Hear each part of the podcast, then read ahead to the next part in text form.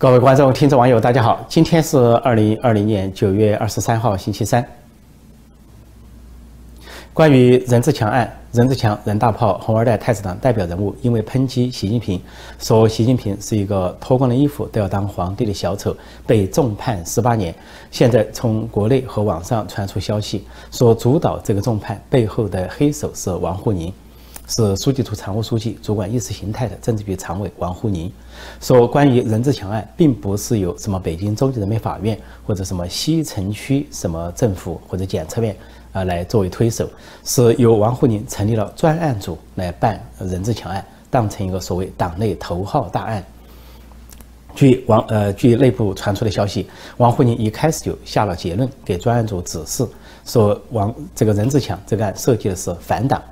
然后他模模仿了一种文革语言，说是过去三十年都是一条资产阶级路线，不是无产阶级路线，所以要牢记使命，不忘初心。似乎任志强是一个资本家，红色资本家，要把他打倒。这就跟呃文革开始的时候，毛泽东对党的一个定性，说建国当时十七年是一条资产阶级路线占上风，无产阶级路线被排挤的那么一个时代。过去的十七年。毛泽东当时把1949年到1965年描述的是一团漆黑，然后说中央有两个司令部：资产阶级司令部和无产阶级司令部。那就是以刘少奇为代表的是资产阶级司令部，而以毛泽东为代表的是无产阶级司令部。所以他就在中南海贴出一张大字报，是全国第一张大字报，叫“我的一张大字报，炮打司令部”。毛泽东的那张大字报就揭开了文革序幕，并且呢是炮打刘少奇，打倒了刘少奇。后来全国各地啊，这个官场和民间啊，城乡都是到处贴大字报，就从毛泽东那里而来。那么现在王沪宁是模仿毛泽东的口气啊，说了一个什么资产阶级、无产阶级，然后就给任志强定性要重判。这个重判就可以起到几个震慑作用：第一是震慑红二代、太子党，因为他们的主流派是反习。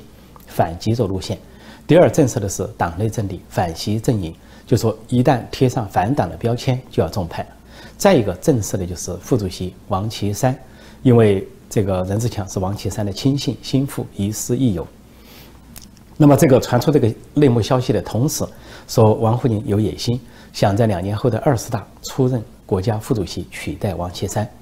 因为我说过，在习近平身边一直有二王之争，有左右之争。那么他头一个执政的五年是王岐山占上风，王岐山是政治局常委兼中纪委书记，通过运用中纪委这个刀把子，选择性反腐，为习近平巩固权力。因此，习近平头一个五年非常依靠王岐山。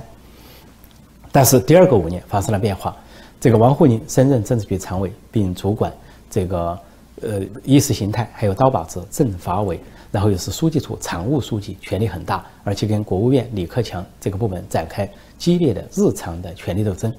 因此呢，他的影响力占了上风。就是习近平的第二个任期，基本上是王沪宁支配，就是往极左路线进一步的急转。那么王岐山被排到一边，而且今年以来，习近平跟王岐山也翻脸摊牌，在一系列问题上，香港问题、大瘟疫、中美关系等等不鸟闲，而且王岐山的亲信。一个一个的被习近平排挤拿掉，包括湖北省委书记啊蒋超良被习家军人物英勇所取代。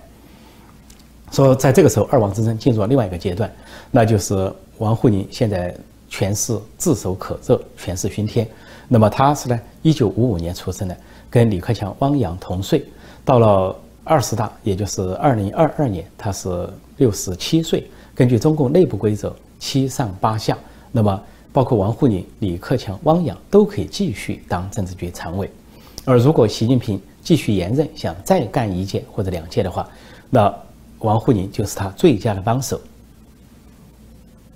所以有王沪宁在背后定性反党，并重判这个任志强，就可以达到一箭三雕，甚至一箭数雕、多雕的目的。而其中一个主要的目的就是实现王沪宁本人的野心。当他在二十大。啊，连任政治局常委之后，要兼任国家副主席，而那个时候王岐山是肯定下马。王岐山上届接任的时候就已经六十九岁，到那个时候就已经七十四、七十五岁，所以王岐山就肯定被排挤出局。加上现在我习近平对王岐山非常仇视，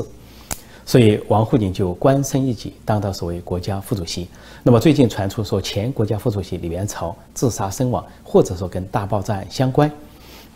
还不知道最后的结论。那么也就是说，当国家副主席的前两任，呃，习近平第一个任期内的国家副主席是李元朝，第二任的国家副主席是王岐山，情况都不妙。这的确在某种程度上重复了林彪的悲剧。就是林彪，呃，作为二号人物跟习毛泽东关系紧张，最后下场结局不妙，这么一个历史悲剧。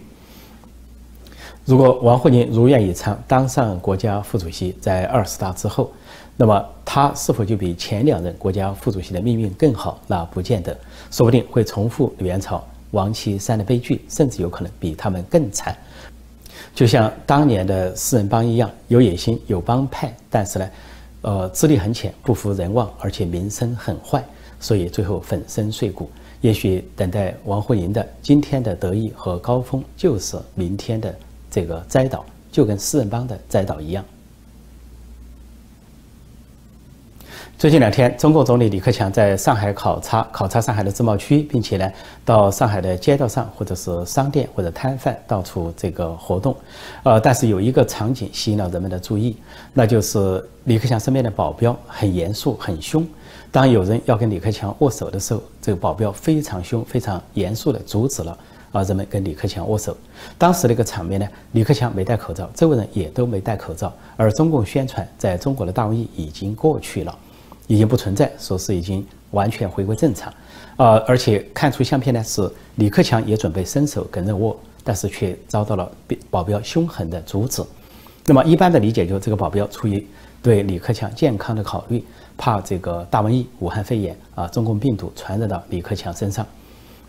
这是一般的理解。但是另一方面，也可能这些保镖名义上是保镖，也是来监视李克强的，怕他上演亲民秀。啊，怕他跟民众握手，然后又拍下来，然后又让习近平脸上无光，抢了风头，所以也可能就是特勤局，所谓王小红、习近平亲信那个特勤局安排的人马来这个监视李克强，使李克强不得上演亲民秀。那么，呃，这个场面呢是被大家拍下来，议论纷纷。另外，有的场合呢，李克强戴了口罩，那么他去到商场，自己掏钱啊，二十元人民币买了两。袋呃这个大白兔奶糖，大白兔奶糖是上海的名产，那么就是说李克强通过这个行动来表示支持国货，然后他还讲了一句话，这句话大概就是习近平、王沪宁不爱听的，他说要让中小企业啊生存下去、活下来，呃，然后有广阔的前景。他只字不提啊，这个中共最近下达的文件，要中小企业、要私营企业加强党建，要这个做统战工作，要做这个。呃，跟党走，听党话啊，做明白人，这些话在李克强的嘴里只字不提，毫无党的存在，就是提一些非常接地气的、非常现实的话啊，买卖多少，市场行情怎么样，大家生存的怎么样，就这些话。所以呢，在党媒、党报上也是非常做了低调的报道。王沪宁的处理就是把李克强的消息放在次要位置，放在最次要的位置，甚至干脆就不刊登。最近两天，第七十五届联合国大会以视频方式召开，包括美国总统川普、中共总书记习近平都先后先后发言。那么，在川普的发言中，呃，短短的八分钟，十二次提到中国的名字，其中两次提到中国病毒 （China virus）。他在演讲中说，美国正在为战胜大瘟疫而奋斗。而自从四月份美国使用新的疗法之后，死亡死亡率呢下降了百分之八十五，而现在的疫苗已经进入第三期测试，希望不久可以问世，拯救更多的生命。然后他话锋一转，说：“当这个世界正在追求美好未来的时候，那么全世界不要忘记要追责造成这场大瘟疫的国家，那就是中国。说这场从中国隐瞒和传播的大瘟疫已经。”重创了，损害了一百八十八个国家，让数十万人丧命。他说必须对中国追责，就是对共产中国追责。然后他提到中共最初的表现，说中共呃在大瘟疫爆发之后，呃在武汉不让航班飞往全国各地，却允许航班飞往世界各地，也就是说继续的传传毒，散毒。另外，当美国采取措施管管制边界啊，不允许来自于中国或者是武汉的航班或者是游客的时候，但是中共却外交部却高调的谴责美国。当时中国的外交部发言人华春莹说，美国带了个很坏的头，是什么很不厚道等等。说这些都说明中共在有意的这个剥夺。另外，他还提到说，事实上由中共所操纵的世界卫生组织跟中共合谋，先是说这个病毒没有人传人，后来又说无症状无症状者没有传染力，他这些当都被戳穿是谎言，都给美国和其他国家带来了危害。那么，这个世界卫生组织是联合国的一个下属组织，说川普在这里就相当于对联合国毫不客气。然后他说，联合国如果还想有所作为的话，就应该聚焦聚焦世界的热点问题，就包括呃像这些大瘟疫啊、恐怖主义啊、人权迫害、对少数民族的侵害等等。实际上指的也是最严重的人权践踏，就来自于中国，尤其是在新疆现现在引起全世界关注的集中营和对维吾尔人的严重的迫害。在这个演讲中，川普两次提到中国病毒，但准确的说是中共病毒。那么有些中国人以为是一个冒犯，实际上在世界上流行病都是以地区取名的。原来的西班牙流感，还有后来的日本脑炎啊，德国疟疾，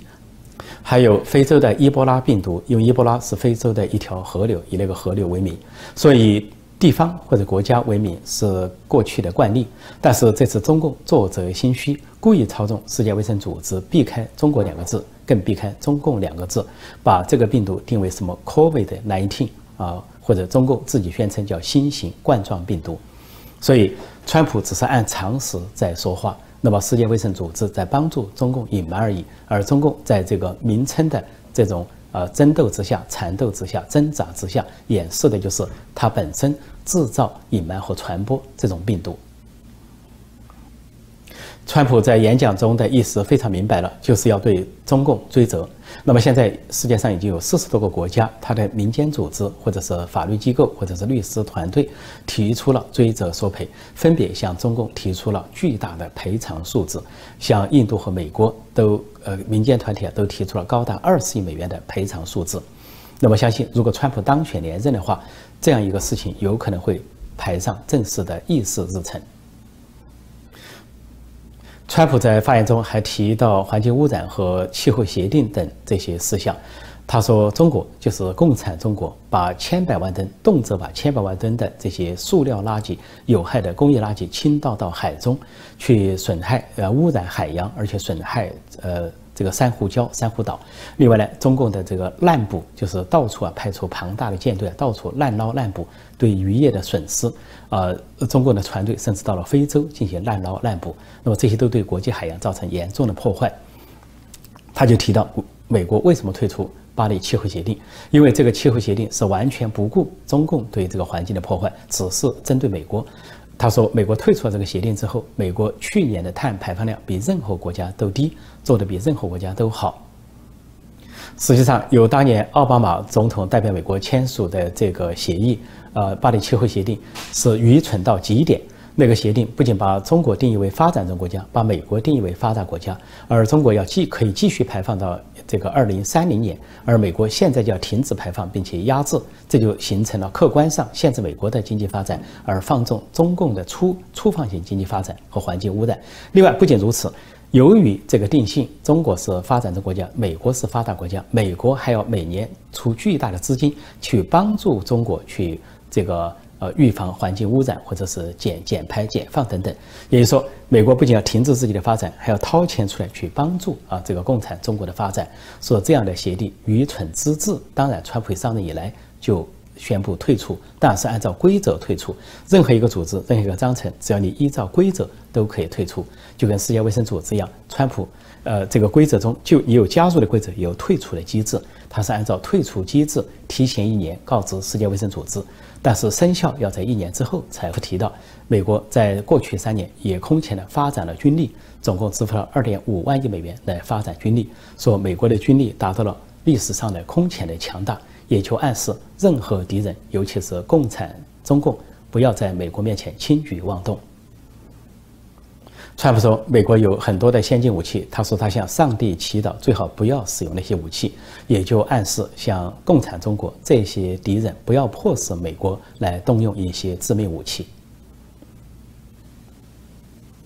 随后，在隔了一个人的发言之后，是中共总书记习近平发言。习近平的发言呢，并没有直接去回应川普的话，那是因为他的发言是预先录制的。习近平并没有这样的水平来临场发言。或者是现场发言，或者说是临时去回应啊，美国总统和外国领导人的话，他不具有这样的水平，因此他的讲话都是事先准备好，有王沪宁等人给他准备好稿子，并且呢提前录制好，到时候就播放而已。所以习近平播放这个视频，看上去跟川普的讲话有所距离，不仅有所距离，而且习近平在这个呃他的讲话中继续中共的假大空那一套，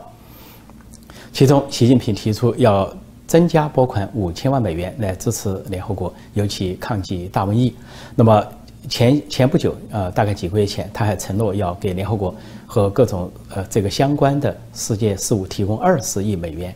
他之所以提到二十亿美元和五千万美元，因为他知道自己做贼心虚，知道自己犯了错，不愿意承认，所以呃不方便给自己辩护。他要不要等其他国家主动提出索赔，他就先拿出一些钱来，想安抚其他国家。所以，二十亿美元、五千万美元对其他国家来说遭受的损失，那是杯水车薪，根本不够。哪怕是一个小国的损失，都不止二十亿美元或者五千万美元。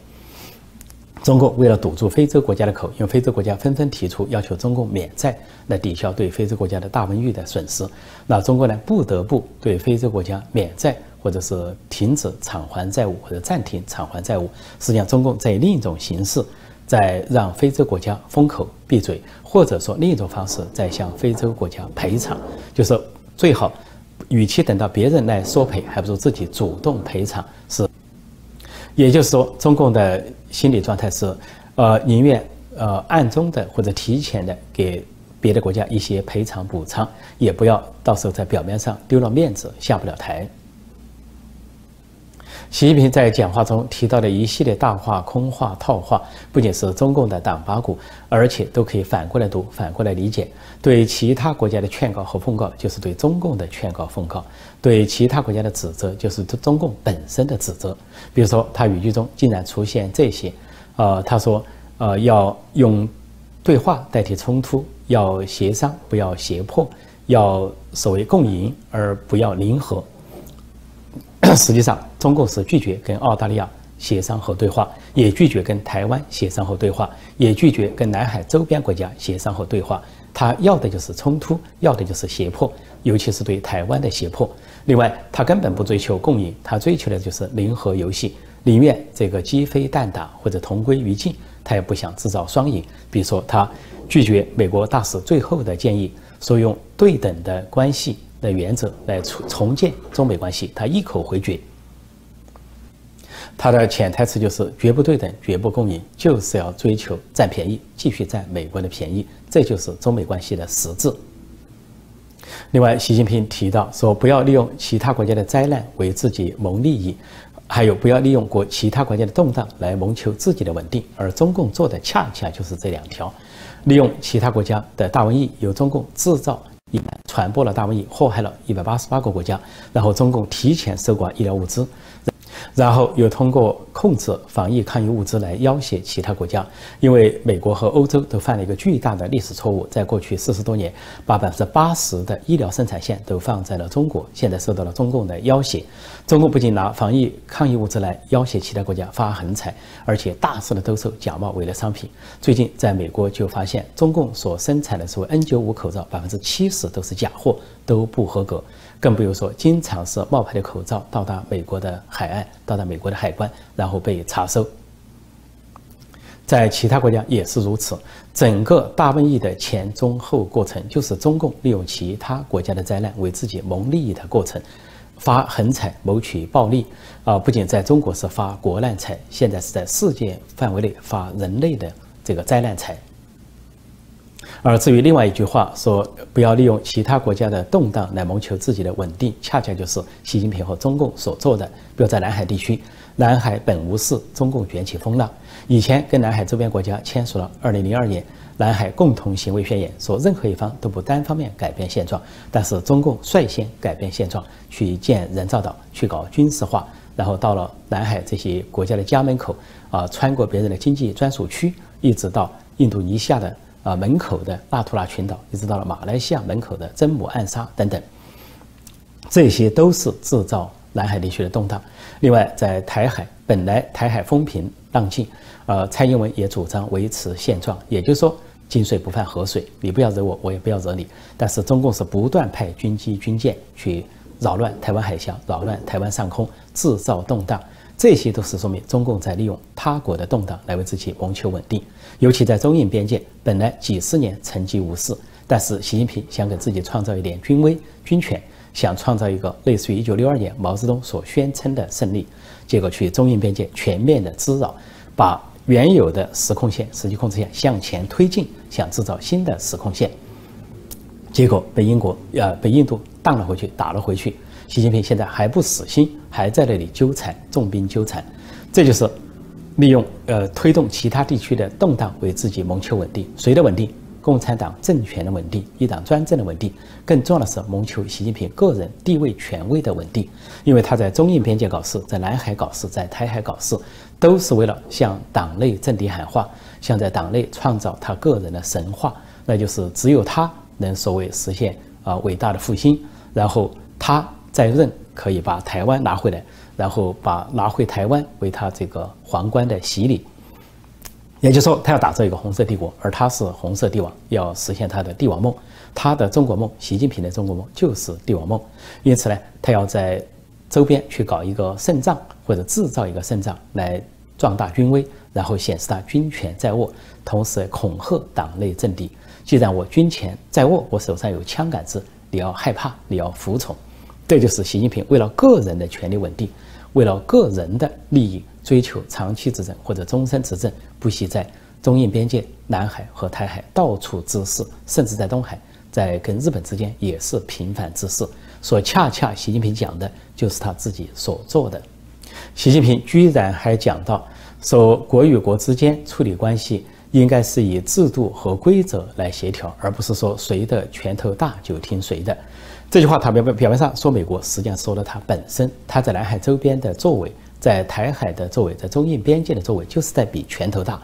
然后跟澳大利亚拒绝谈判和协商，跟台湾拒绝谈判和协商，对澳大利亚搞所谓经济制裁，对台湾是搞武力威胁。这都说明中共认为我的拳头大，我说了算。在周边国家说了算，在跟除美国之外的别的国家都由中共来说了算，所以而且这个制度和规则，中共是从来不遵守，不仅破坏联合国宪章啊，破坏世界范围内的规则，破坏世界贸易组织、世界卫生组织的规则，就连最起码的国与国之间的对等的关系，最起码的规则就是平等相待啊，他号称的五项基本原则都可以不遵守，所以习近平讲过的。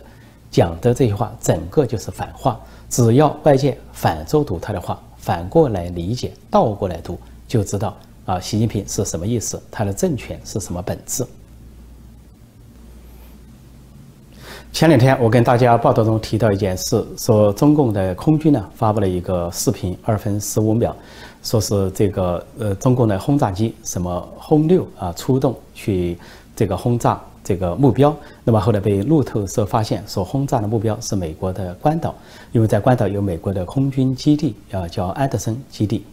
那么这个片子呢，说是这个中共的呃轰六出动，然后呃飞行，然后到达目的地，呃攻击，然后击中了飞机跑道等等，然后大地摇动，浓烟升起，火光冲天，而中共这些轰六 K 啊胜利返航，然后用这个片子来这个。以以扬中共的这个军威，以震慑美国。那么这个片子呢，说在空军在线啊，题目取得很神，叫“战神轰六 K 出击”。中共在外交方面称战狼，那么在军队方面，空军方面称战神，所以叫“战神轰六 K 出击”，好像不可一世。结果呢，却被网民发现，这个又是一个大乌龙，一个大笑话，一个大丑闻。因为他所拍摄的片子居然拼凑了美国好莱坞的大片的电影镜头，呃，有些电影在中国叫拆弹部队或者叫《勇闯夺命岛》这两部电影，他把这两部电影的部分镜头组合在一起拍摄了这个视频，来为中共壮军威。所以这个洋相是出大了，因为中共不是第一次这个造假，呃，前两年就已经有一些军演，比如针对台湾的军演，针对香港的军演。就后来被人们发现，实际上是抄袭电影镜头，甚至把前些年的一些军演凑合到当时临时发布，说是在军演，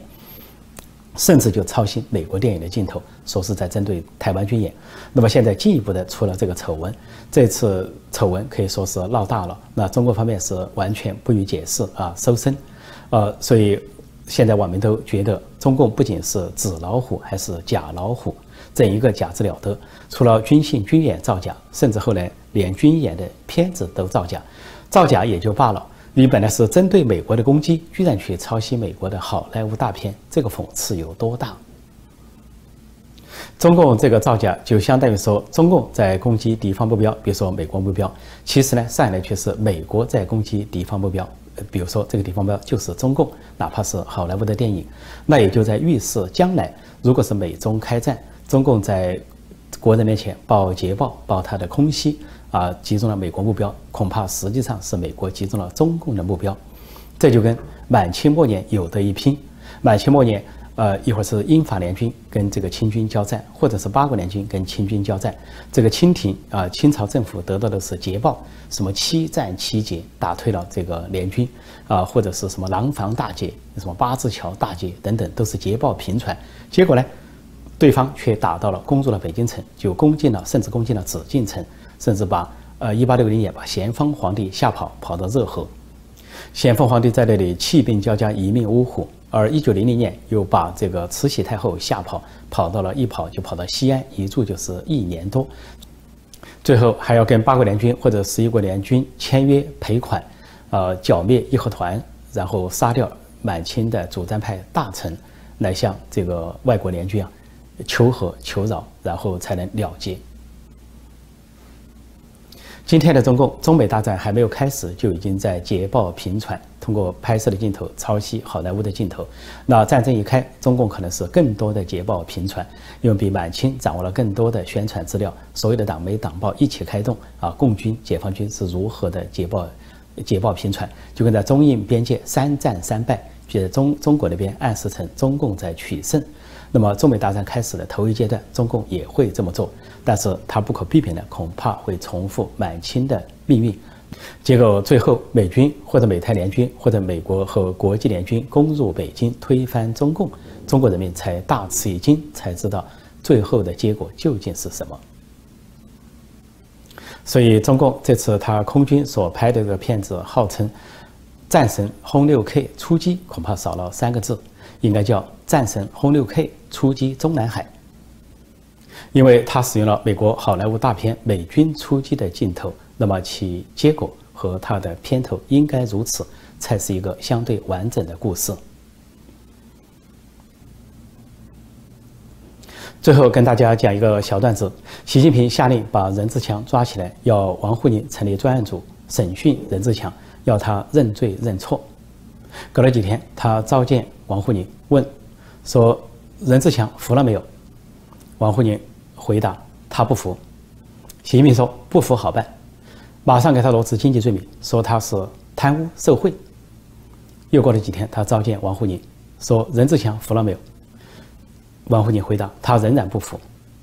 习近平说：“不服好办，把他的儿子给抓起来，压起来，用亲情逼他认罪认错。”又过了几天，习近平召见王沪宁，问任志强服了没有？王沪宁回答：“他还是不服。”习近平勃然大怒，说：“他不服，我服，我就认了，我服了，我认我是剥光了衣服还要当皇帝的小丑。既然我是皇帝，现在我要宣旨，爱卿王沪宁，你接旨。”王沪宁大喊一声：“扎！奴才在，听旨。”然后习近平就大声宣旨。奉天承运，中华共产帝国外来马列政权红色皇帝习近平宣旨：着即将反贼任志强打入十八层地狱。王沪宁大喊一声：“扎！”奴才接旨。这就是最后任志强被重判十八年的来历。好，今天我就暂时讲到这里，谢谢大家收看收听，请记住订阅本频道，并按下小铃铛接到及时通知。另外，鼓励大家看广告，每个广告看十几秒或者三十秒以上。啊，感谢大家的支持和援手，谢谢大家收看收听，再见。